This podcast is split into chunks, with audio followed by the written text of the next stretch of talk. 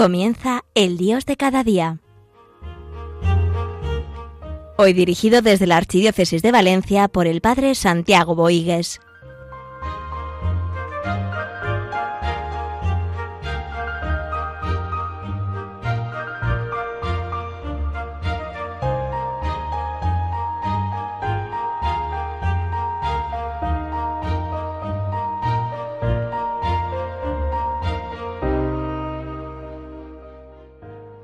¿Cuántas veces en la vida necesitamos ir siempre a lo fundamental, a lo esencial, a lo nuclear?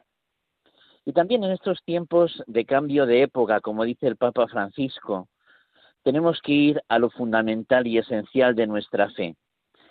Y esto es creer en Jesucristo. Eh, nuestro arzobispo de Valencia, el señor cardenal don Antonio Cañizares, hace algunos años escribió una carta que hablaba de esto, creer en Jesucristo. Y la escribió eh, con motivo de la publicación de este documento de la Conferencia Episcopal Española, Jesucristo, Salvador y Esperanza de los hombres de hoy. Por eso eh, quería comentar algunas ideas que nuestro cardenal hablaba desde Valencia que nos pueden ayudar y que también quería eh, presentar algunos textos bíblicos que iluminen también nuestra reflexión. Y don Antonio decía que en la vida hay que saber anunciar a Jesucristo. Y presenta ese texto de, la, de los hechos donde Pedro y Juan van y entran a Jerusalén por la puerta hermosa. Pedro y Juan subían al templo a la oración de la hora nona cuando vieron traer a cuestas a un lisiado de nacimiento. Solían colocarlo todos los días en la puerta del templo llamada hermosa, para que pidiera limosna a los que entraban. Al ver entrar en el templo a Pedro y a Juan, les pidió limosna. Pedro, con Juan a su lado, se quedó mirándolo y le dijo, Míranos. Clavó los ojos en ellos esperando que le darían algo. Pero Pedro le dijo, no tengo plata ni oro, pero te doy lo que tengo. En nombre de Jesucristo Nazareno, levántate y anda. Y agarrándolo de la mano derecha lo incorporó. Al instante se le fortalecieron los pies y los tobillos. Se puso en pie de un salto, echó a andar y entró con ellos en el templo por su pie, dando brincos y alabando a Dios. Y en la iglesia, como Pedro y Juan, se siente ante el mundo con estas mismas palabras. No tengo oro ni plata, te doy lo que tengo. En nombre de Jesucristo, levántate y echa a andar. ¿Y cuántas personas caídas, cuántas personas eh, abandonadas, cuántas personas necesitadas de aliento y esperanza. Y nosotros los cristianos, no, podemos decir nada más y nada menos que en nombre de Jesucristo, levántate y echa a andar. La Iglesia no tiene otra riqueza ni nada más valioso que ofrecer que solo a Jesucristo. Y esta está nuestra aportación, y ahí está lo que realmente el mundo está necesitando y esperando. Está necesitando a Jesucristo, Salvador del mundo, esperanza de los hombres de hoy, de ayer y de siempre. Es la Iglesia la que está llamada a anunciar, a dar testimonio, a entregar a Jesucristo, también a los tiempos actuales. Y es así, el mundo, ¿qué espera de la Iglesia? A Jesucristo, a ese Dios con nosotros, a ese Dios rico en misericordia. Es que lo mejor y lo más grande es esa obra de misericordia que brota del costado abierto de Cristo. Y desde ahí se confiesa, se anuncia a Jesucristo, Salvador y esperanza de los hombres de hoy. Nuestro mundo necesita ánimo, necesita, pues eso, empuje. Y ciertamente hay que levantar la mirada a Dios, ese Dios manifestado en nuestro Señor Jesucristo. Y nosotros tenemos que anunciarle con palabras y obras. La razón de ser de la Iglesia es evangelizar, llevar a todos a la verdad del amor del Señor. Y es curioso que esa es la necesidad que tiene el mundo. El único nombre que se nos ha dado para la salvación de los hombres es Jesucristo. Y solo en Jesucristo tenemos la plena salvación. Solo Jesucristo tiene la vida eterna. Y solo en Jesucristo nos podemos levantar y podemos caminar con un futuro seguro, un futuro merecedor, un, un futuro abierto. Bien, y esa confesión de Pedro, tú eres el Mesías, el Hijo de Dios vivo. Esto no te lo ha revelado nadie de carne y sangre, sino mi Padre que está en el cielo. Tú eres Jesucristo, el Hijo de Dios vivo. Qué hermosa manifestación, qué hermosa testimonio de Pedro. La Iglesia tiene urgencia eh, de, ese, mandato del Señor, ir al mundo entero y anunciar el Evangelio. Y el Evangelio es Jesucristo. Y la Iglesia tiene urgencia de hacerlo y llevarlo al mundo. Esa iglesia de nuestros días se siente apremiada de evangelizar como Pablo oyó de aquellos macedonios que decían, venid, ayudadnos. ¿Y, ¿Y, cómo ayudamos al mundo? Desde Jesucristo, aunque ellos no lo sepan. Ay de mí si no evangelizare.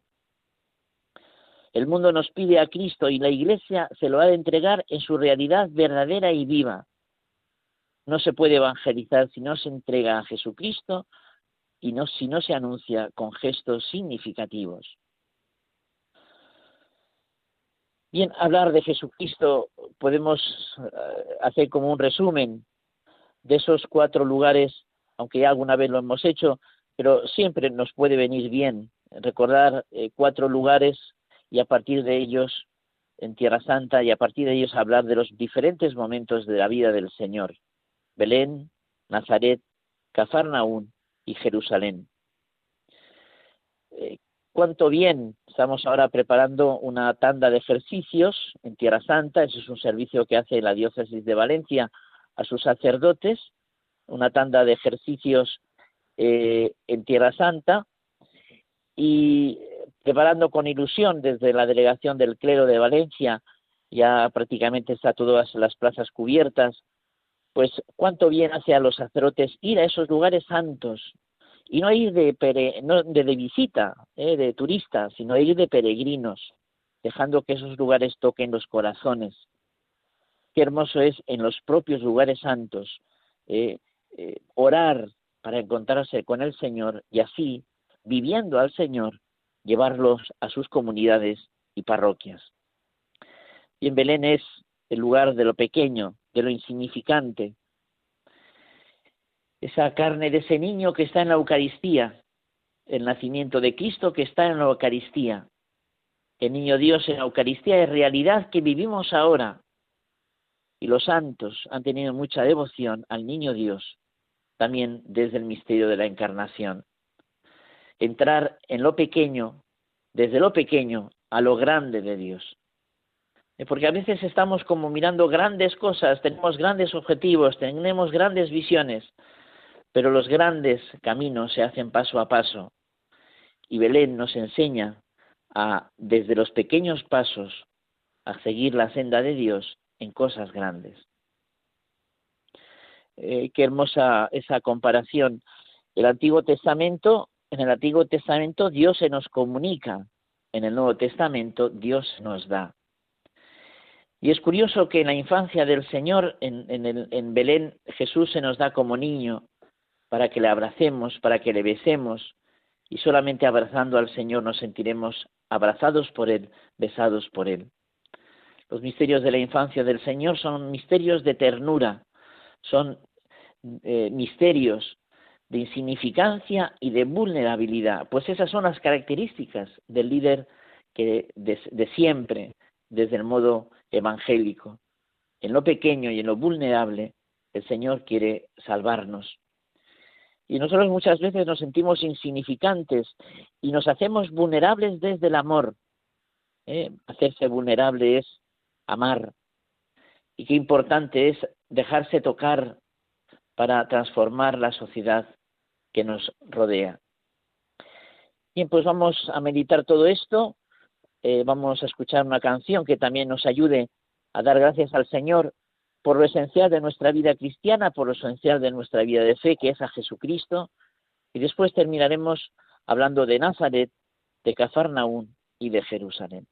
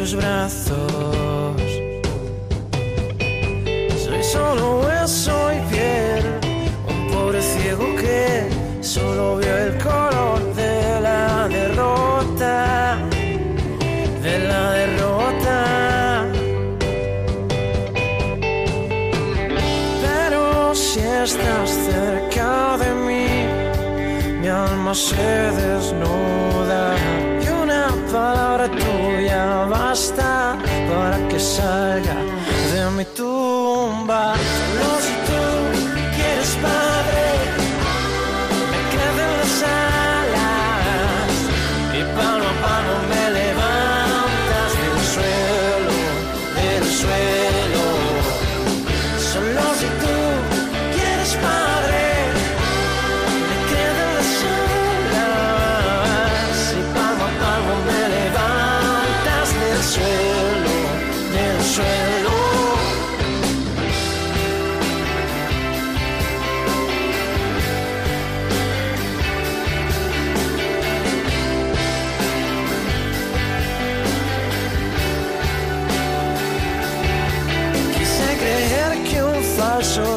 Sería suficiente, falacia idiota de mi mente,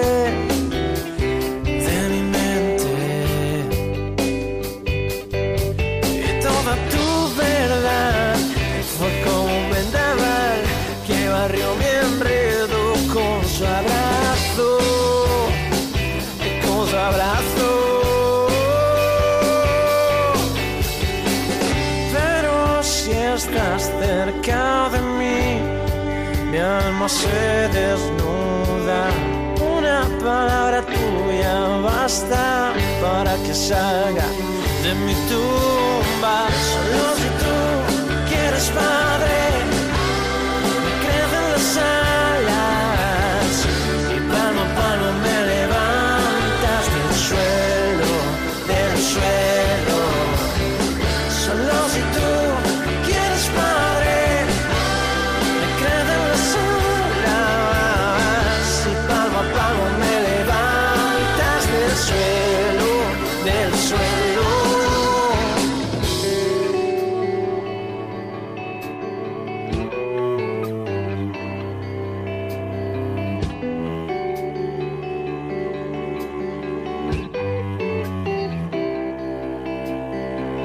siento tan cerca de ti y a la vez tan lejos. No puedo entenderlo. Sé que todo esto que siento tiene que ser cierto. Tiene que ser cierto.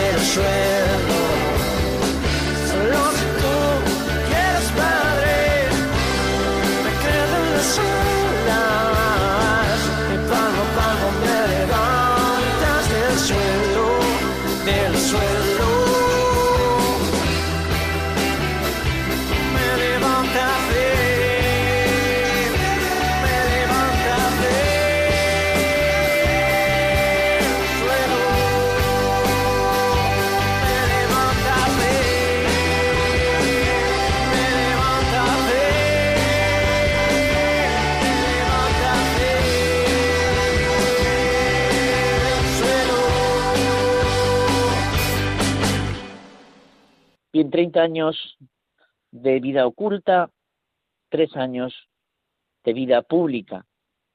Cafarnaún es la casa de Pedro, es la casa de Jesús, pues así ya se ponen en esos carteles cuando se visita este lugar.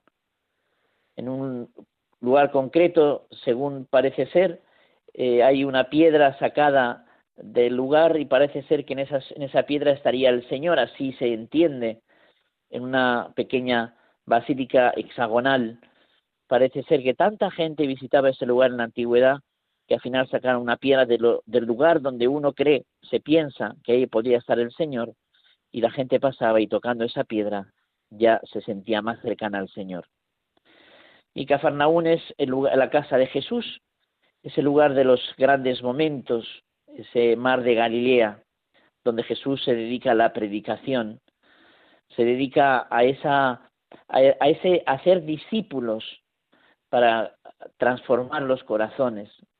No hay verdadera transformación del corazón si no hay una verdadera vivencia como discípulo de Cristo. Y qué importante es para ser discípulos de Cristo dejar que el Señor sea Señor de nuestra vida, dejar que el Señor sea el protagonista de nuestra vida, pues el Señor saca de nosotros lo mejor de nosotros mismos. Y el Señor escribe recto con reglones torcidos. Cuando uno se entrega por entero al Señor, el Señor hace de nuestra vida una vida hermosa, una vida maravillosa. Donde hay amor, allí hay paz. Donde hay humildad, allí hay amor, dice San Agustín. ¿eh? Donde hay amor, ahí hay paz. Y donde hay humildad, ahí hay amor. Bien, Cafarnaún ciertamente es el momento donde Jesús se dedica a la predicación y también a los milagros. Es esa fe la que suscita el acto milagroso. Y no es lo primero el milagro, sino es mover a las personas a creer en Jesús, en, en la acción salvadora del Señor. Y en el Señor los milagros son, acreditan lo que Jesús hace y dice. Y Jerusalén, Jerusalén es la ciudad santa, la ciudad de la algarabía, la ciudad del ajetreo, la ciudad eh, cosmopolita, que es el lugar donde el Señor nos amó hasta el extremo, pasión, muerte y resurrección de amor. Habiendo amado los suyos, los amó hasta el extremo. El límite del amor es el amor sin límites. Y nosotros cuántas veces ponemos límites al amor o condiciones al amor. El Señor se da por entero. Y el Señor no se reserva nada. Así es como el Señor ama, lo da todo. Y nosotros no sabemos amar así. Por eso hay que pedirle al Señor, también meditando en la ciudad de Jerusalén, pues que aprendamos a amar dando la vida, hasta el extremo por todos. Como dice la Madre Teresa de Calcuta, Santa Teresa de Calcuta, amar hasta que duela, amar dándolo todo, amar sin retroceder, amar hasta siempre. Tomad y comed, esto es mi cuerpo, tomad y bebed, esta es mi sangre. ¿Eh? Es un amor que se hace Eucaristía, que se hace alimento en esa donación por todos. El crucificado ha resucitado y de a Galilea allí me veréis. Es curioso que después de Jesús de padecer y morir de amor, esa resurrección, ese anuncio del resucitado será acreditado con, las llagas del Señor. ¿eh? El crucificado ha resucitado, id a Galilea, allí me veréis. Los discípulos estaban tan tocados, tan afectados, se habían ido corriendo, habían dejado abandonado al Señor, y en esa situación tan, tan dura para ellos de haber abandonado a su Señor, el Señor irá recuperándolos eh, a su amor, recuperándolos a su condición de discípulos y de testigos y de apóstoles. Lo hará en ese mar de Galilea. En ese mar es en lugar de los momentos entrañables. Bien, qué importante es realmente centrar nuestra vida en Jesucristo. Eh, Jesucristo nos lleva a la realidad de las cosas. La vida de fe no es un apartarse de la realidad, sino ir a su realidad más íntima, más profunda. Es como muchas veces Cuando escuchamos una lengua así oriental, por ejemplo el chino, no, pues no entendemos nada, pero si aprendiéramos la gramática, si aprendiéramos la lengua, lo que no se entiende se, se capta en toda su grandeza, en toda su belleza. Pues eso es lo que da la fe. La fe, cuando uno descubre la verdad del amor del Señor, todo cobra sentido, todo cobra luz, se entiende lo, lo, más íntimo y profundo de lo que nos rodea. Mi vida entera está inmersa no solamente en esas verdades de fe, sino en esa verdad del amor del Señor que me lleva a vivir a la luz de la fe. Eh, si, si la fe cristiana son verdades que hay que creer que lo son, la fe cristiana sobre todo es un encuentro personal con alguien que está vivo, con Jesucristo vivo. Es costoso vivir a la luz de la fe, y más en los tiempos actuales, como todos los tiempos, pero también en los tiempos de hoy, hay cosas que como que eh, debilitan o condicionan esa experiencia, esa vivencia de fe. Y a veces tomamos decisiones que al modo mundano, que de cierta forma van pues eh, perdiendo esa luminosidad de nuestra vida. Si la sal se vuelve sosa, ¿con qué se salará? No sirve más que para tirarla y para que la pisen. Nosotros estamos para dar sabor al mundo, para dar sentido al mundo, y eso lo hacemos en Jesucristo, a la luz de la fe. Mateo 14, 24, 26. Si alguno quiere venir detrás de mí, que renuncie a sí mismo, cargue con su cruz y me siga.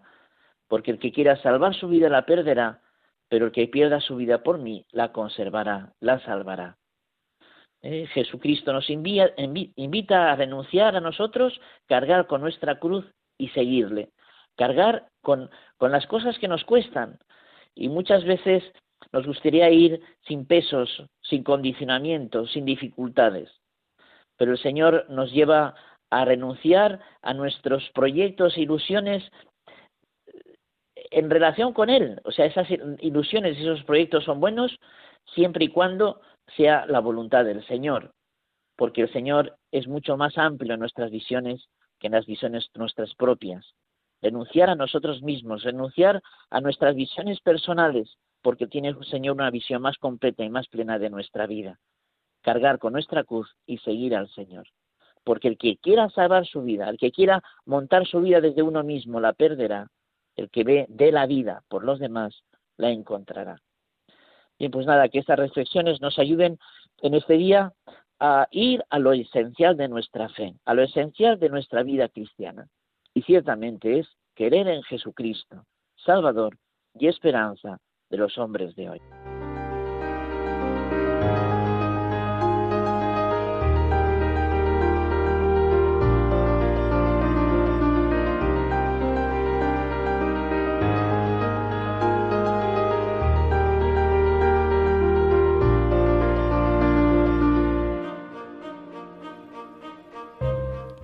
Concluye El Dios de cada día hoy dirigido por el Padre Santiago Boigues desde la Archidiócesis de Valencia.